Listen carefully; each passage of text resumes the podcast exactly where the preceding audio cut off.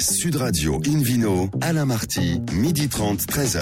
Bonjour à toutes et à tous, bienvenue au cœur de notre rendez-vous dominical d'Invino Sud Radio. Nous sommes en public et délocalisés chez le caviste Nicolas à Paris, au 31 Place de la Madeleine. Vous écoutez d'ailleurs Sud Radio Avignon, tiens, sur 95.2 et on peut se retrouver sur notre page Facebook Invino. Aujourd'hui, un menu qui prêche, comme d'habitude, la consommation modérée et responsable. Avec l'appellation Tursan, nous partirons donc dans le sud-ouest, une grande vertu, la tempérance. On adore les vertus. Les liens entre le rugby et le vin, et puis le Vino Quiz pour gagner un très joli cadeau en jouant sur invinoradio.tv. À mes côtés, elles sont belles, magnifiques, intelligentes, sympas. Hélène Pio et puis Azélina Jaboulé Verchère. Bonjour mesdames. Bonjour. Avec beaucoup de révérence. Bonjour mesdames. Voilà. Et puis vous, vous êtes beaux aussi tous les deux, là, Philippe Forbach et David Cobol. Bonjour messieurs. On chaud, hein Bonjour. Ouais, pour commencer cette émission. Azélina, on vous retrouve, hein, vous êtes historienne, médiéviste, pour nous parler d'une grande vertu, la tempérance. La tempérance, la tempérance. Oui, j'ai voulu en reparler parce que on a eu quelques débats en janvier, mais je trouvais que c'était bien d'en reposer les termes. Euh, et donc d'en reprendre les définitions. La tempérance c'est, est un substantif féminin du latin temperantia, qui signifie modération, mesure, retenue, sobriété. Alors pourquoi tempérance? Pourquoi ai-je choisi tempérance et non, pas, et non pas modération? Parce que, comme vous venez de le dire, c'est une vertu, alors que la modération n'est pas une vertu. C'est une Euh, obligation. Et qu'elle se tient à l'esprit. parmi les quatre vertus cardinales qui sont mentionnées dès la République de Platon. On pense souvent que c'est une vertu chrétienne, mais en fait c'est une vertu intemporelle qui est représentée no- dans l'art notamment par une figure allégorique du même nom. Et euh, l'intérêt de cette vertu, c'est que euh, elle recoupe pas mal de domaines. Elle, concerne pas mal de domaines, le domaine médical, la philosophie et l'éthique. Et euh, à l'époque prémoderne, tout Tic, cela, tic. pardon, Tic tic. Non, Voilà, bravo, David. non. tout cela Bravo, avait un David. rapport avec Oh, l'équilibre humoral, humoral et moral, l'harmonie du corps et de l'esprit. L'ancien français avait aussi, en ce sens, temperance, dérivé de tempré, mélangé, modéré, et qui, ce qui a donné le tempérament.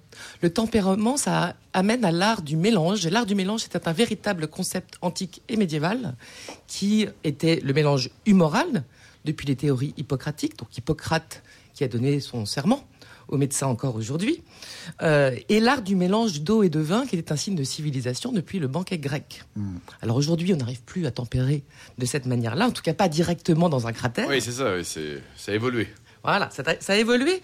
Euh, mais quand même, pendant longtemps, la tempérance, c'était la modération dans les plaisirs de la table et en particulier dans la consommation de boissons que l'on dit aujourd'hui alcoolisées. Moi, je préfère utiliser le terme de, fermenta- de fermenter parce que l'alcool n'est utilisé que depuis l'époque moderne, enfin même très tardivement, surtout au 19e. Avant, c'était un petit peu plus compliqué euh, d'en parler en termes de liquide. Euh, et un de ces antonymes est l'ivrognerie, parce que on a toujours besoin des contraires. L'ivrognerie, c'est une inclination. Et c'est donc par leur temporalité que les termes gravitant autour de l'ivresse ou de son absence se distinguent. Dans les textes prémodernes en latin, on parle évidemment d'ivresse, ebrietas, mais on parle aussi d'un autre terme que je trouve très intéressant et assez amusant même, qui est la crapula. La crapula, vous dites. Crapula, C'est pas Dracula, c'est pas Cruella. C'est pas mon crapula. surnom non plus, je le jure. Mais non, vous êtes pour rien dans l'histoire Hélène Pio, hein, c'est sûr. hein. Et C'est en sûr. ancien français, on évoque celui qui est crapulé.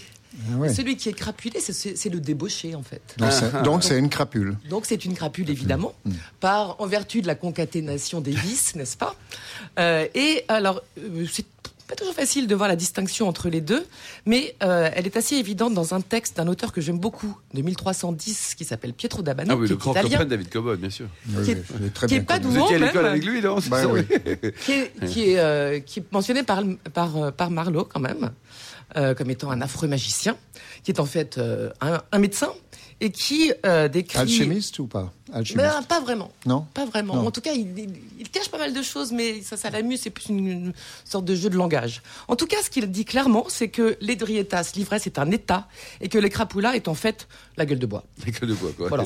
C'est le lendemain, quoi. Et donc, et donc, c'est intéressant parce que euh, l'ivresse a beaucoup de vertus. En, en tout cas, on en, on a quelques-unes, et la crapula, pas du tout.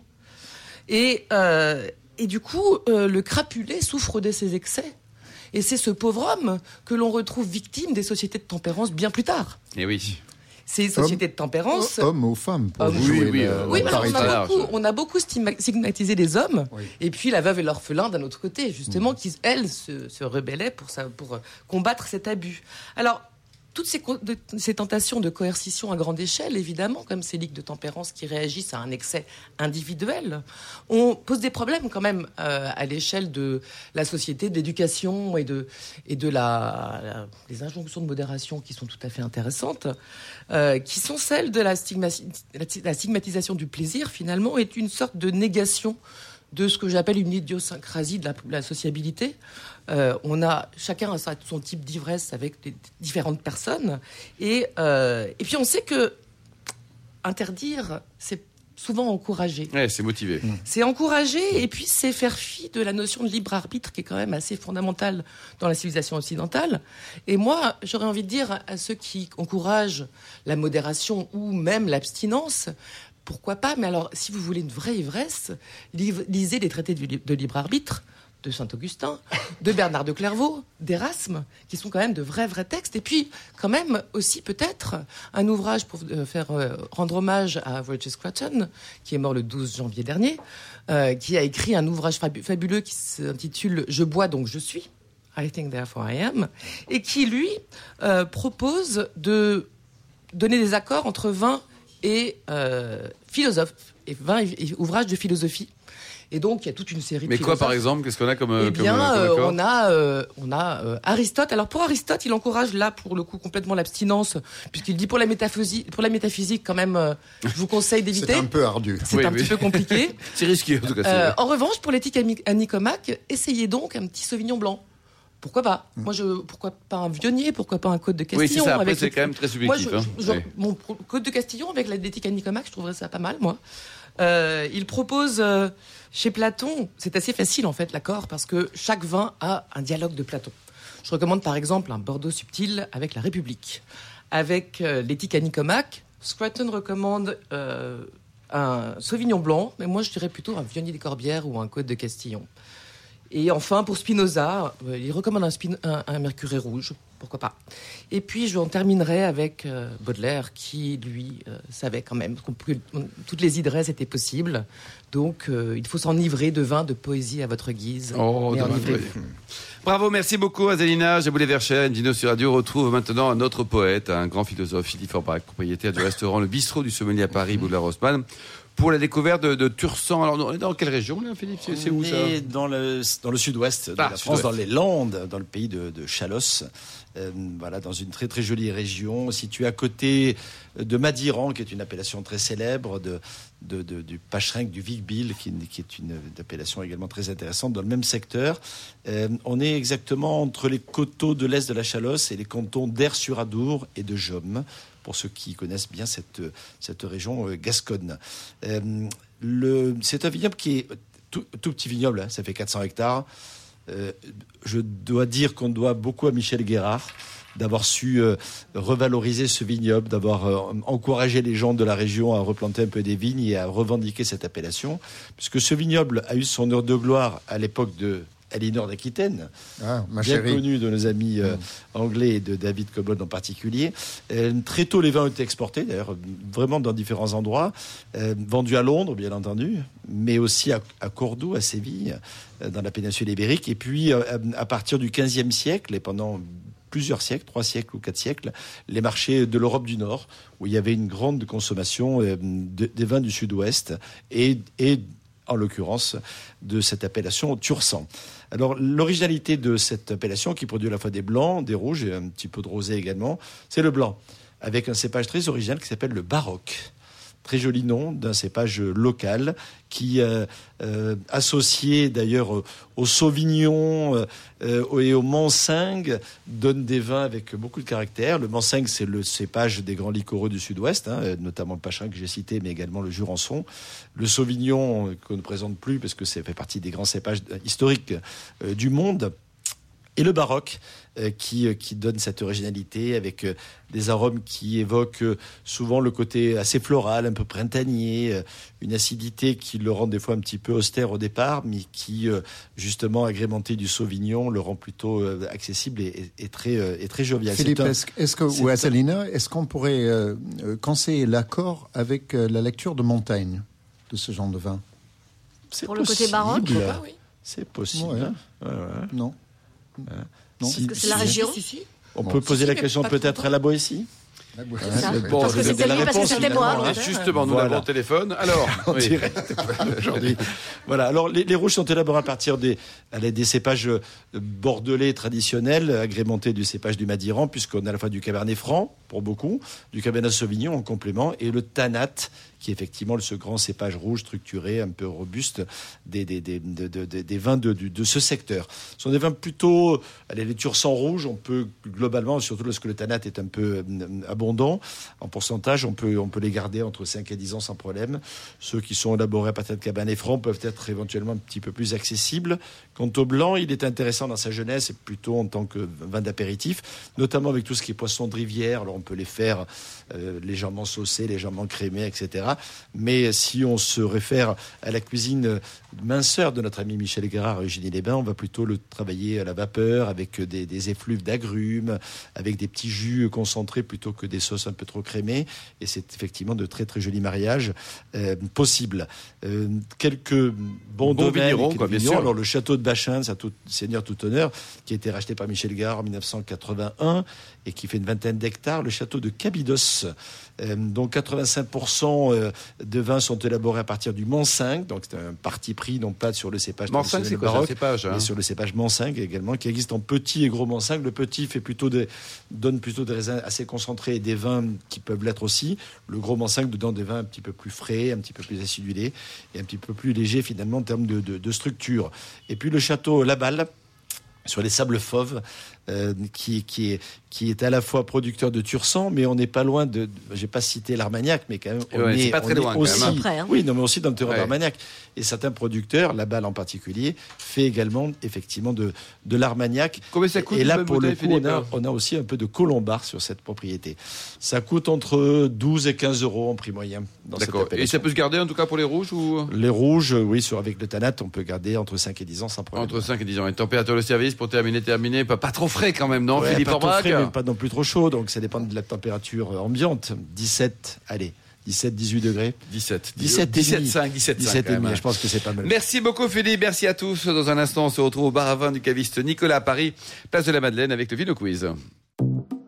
Sud Radio Invino, Alain Marty, midi 30, 13h. Retour chez le caviste Nicolas Paris, place de la Madeleine pour cette émission en public et délocalisée avec Philippe Forbach et le Vino Quiz. Je vous en rappelle le principe. hein. Chaque semaine, nous vous posons une question sur le vin et le vainqueur gagne un beau cadeau. Cette semaine, le prochain numéro du magazine Planète Vin et Spiritueux. Très sympa. Alors, La question du week-end. De quel groupe de producteurs Nicolas Emeraux est-il l'excellent directeur général? Réponse A, Alliance Loire. Réponse B, Alliance Vendée. Réponse C, Alliance Mariage. Pour répondre, on le souhaite, hein, gagner le prochain numéro du magazine Planète Vin et Spiritueux. Rendez-vous toute la semaine sur le site invinoradio.tv, rubrique Vino Quiz. On vous souhaite d'être tiré au sort parmi les nombreuses bonnes réponses. merci beaucoup Philippe Forbach. Invino Sud Radio retrouve euh, Hélène Pio en compagnie d'un invité que nous avons par téléphone, Alain Sutre. Bonjour Alain. Bonjour. Alors expliquez-nous, vous avez une carrière fantastique, hein, 100% dans le vin. Euh, pratiquement, oui, et les spiritueux un petit peu aussi, puisque je suis euh, charentais, fils de viticulteur euh, de Cognac, donc euh, on ne se refait pas.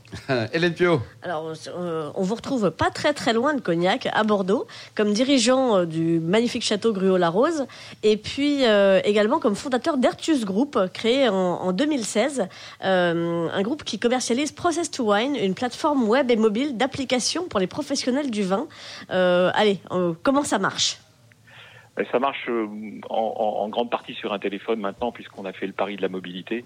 Ça permet aux gens de suivre euh, et d'enregistrer leurs opérations au quotidien, à la vigne, au chai, euh, où qu'ils soient, et de faire en sorte que la traçabilité réglementaire, à minima, soit assurée grâce à cet outil.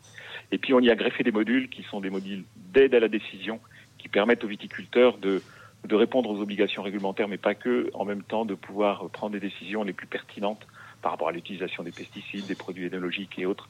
Donc on a un environnement et, et des modules qui permettent effectivement de simplifier la vie du, du viticulteur. Donc une application euh, à la vigne, à la chai, logistique, un module de géolocalisation aussi. À quoi ça sert Oui.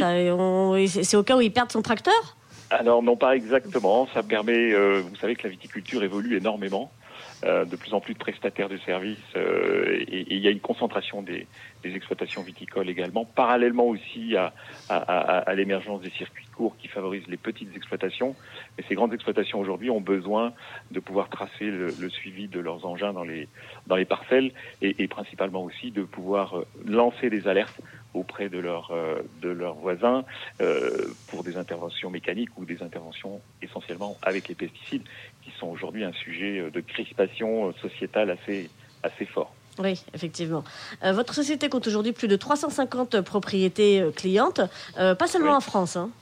Non, non, non. On est présent, on a fait l'acquisition d'une société concurrente aux États-Unis, en Californie.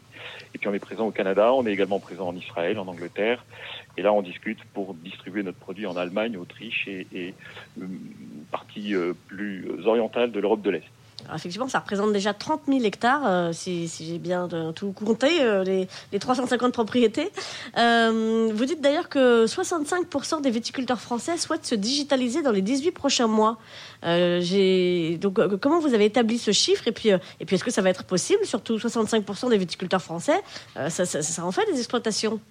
Alors, c'est euh, principalement des études qui sont faites par des cabinets spécialisés, hein, qui sont euh, euh, qui sont là pour aider les éditeurs à y voir un petit peu plus clair.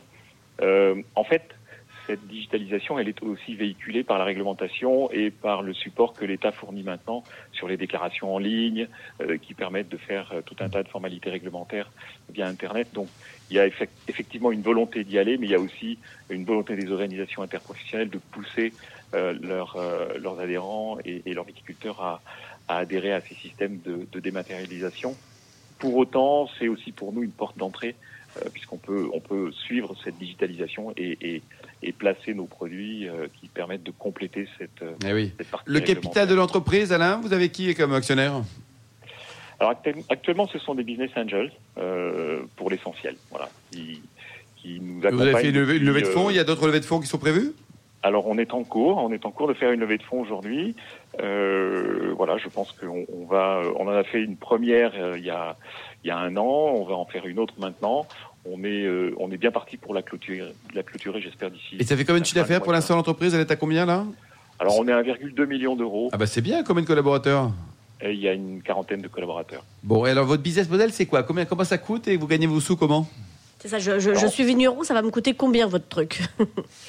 Alors, euh, on, a, on a un produit entrée de gamme qui s'appelle euh, la Start, c'est le, le process wine pour les nuls, si vous voulez, qui permet de faire le minimum minimum pour que les gens euh, puissent avoir un peu de, de, de, valeur ajoutée dans la saisie de leurs informations et dans le suivi réglementaire. Donc là, vous achetez un module par mois qui va vous coûter en abonnement 50 euros mensuel.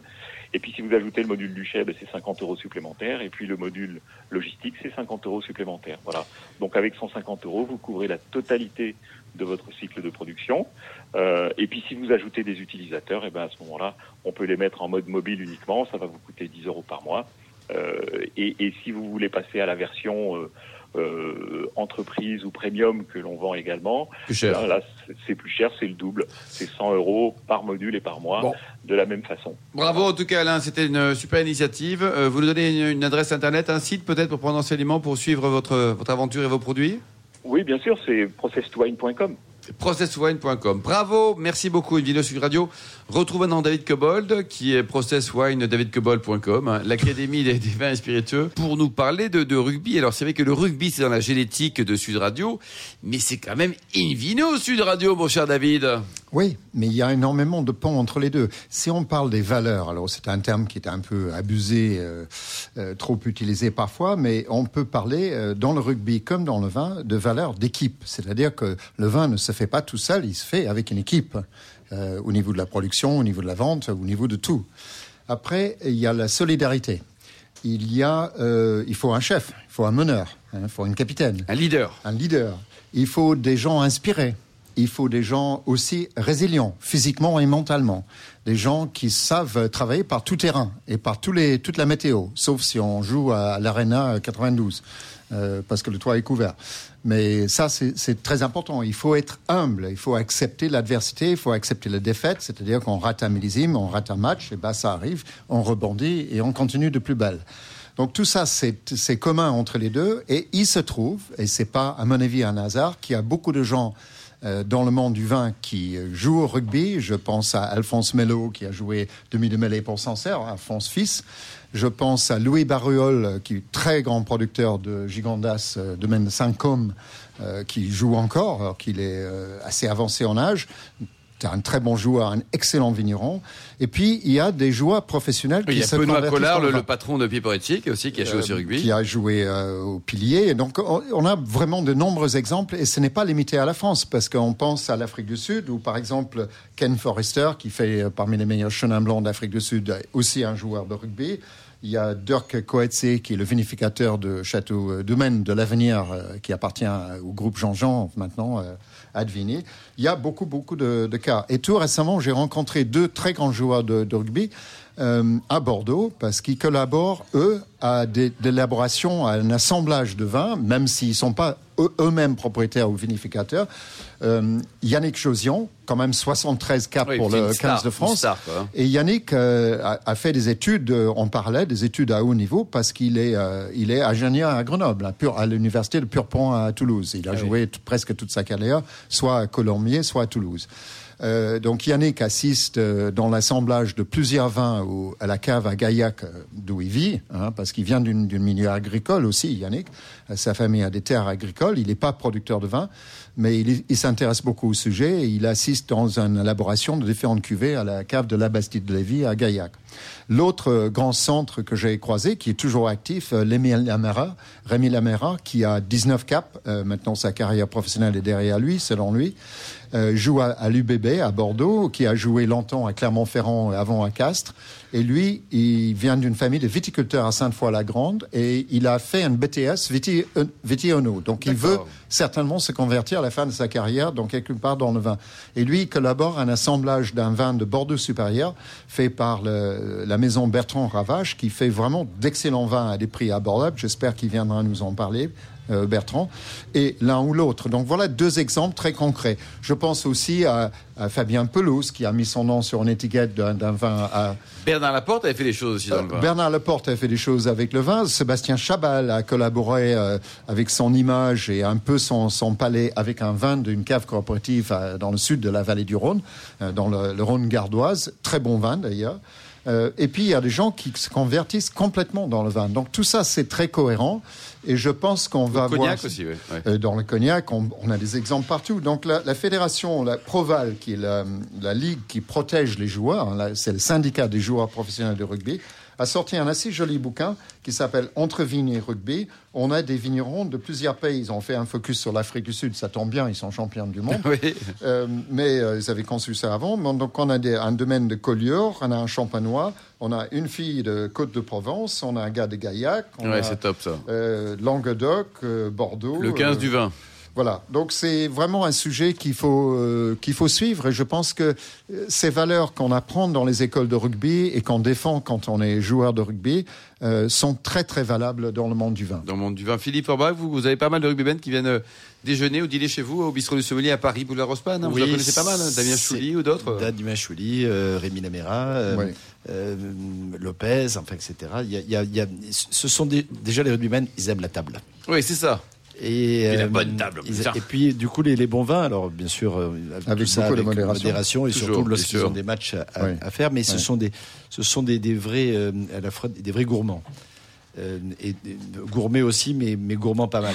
Oui. Gourmand, c'est pendant la troisième mi-temps. ouais. aussi Ouais. pas mal. Et Ce ils- que j'ai aimé dans l'attitude de deux personnes que j'ai mentionnées, Yannick Josion et, et Rémi Lamera, c'est leur humilité. Oui, c'est ça. Euh, ils s'imposent pas, ils disent pas je suis une star, donc je fais ce que je veux et je mets mon nom. Et en matière D'abord, de dégustation, David, c'est pareil pour la dégustation. C'est hein. pareil. Donc ils signent, c'est c'est signé très discrètement sur l'étiquette, c'est en tout petit, et, et leur attitude est, est d'écoute et de participer, la volonté de participer à, à un travail d'équipe. Tout à fait. Exemplaire. Merci beaucoup. Merci David Cobold. Merci également vous, euh, Hélène Pio, Azalina Jaboulet-Vercher et Philippe euh, Forbach. Merci également à Angéline et à Charlotte qui ont préparé cette émission ainsi qu'à Sébastien pour la partie technique. Fin de ce numéro de Invino Sud Radio. Pour en savoir plus, hein, vous connaissez la recette, rendez-vous sur le site, hein, le site sudradio.fr ou invinoradio.tv ou sur notre page Facebook. On se retrouve donc la semaine prochaine, la semaine prochaine à 12h30 samedi pour un nouveau numéro, toujours en public et délocalisé. Nous serons chez Nicolas, le caviste fondé en 1822. D'ici là, excellent déjeuner, restez fidèles à Sud Radio et surtout n'oubliez jamais, respectez la plus grande des modérations.